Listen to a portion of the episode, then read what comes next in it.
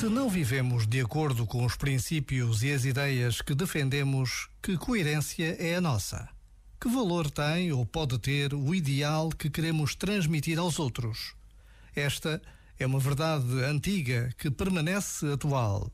Se não vivemos de acordo com aquilo em que acreditamos, acabamos por pensar da forma como vivemos.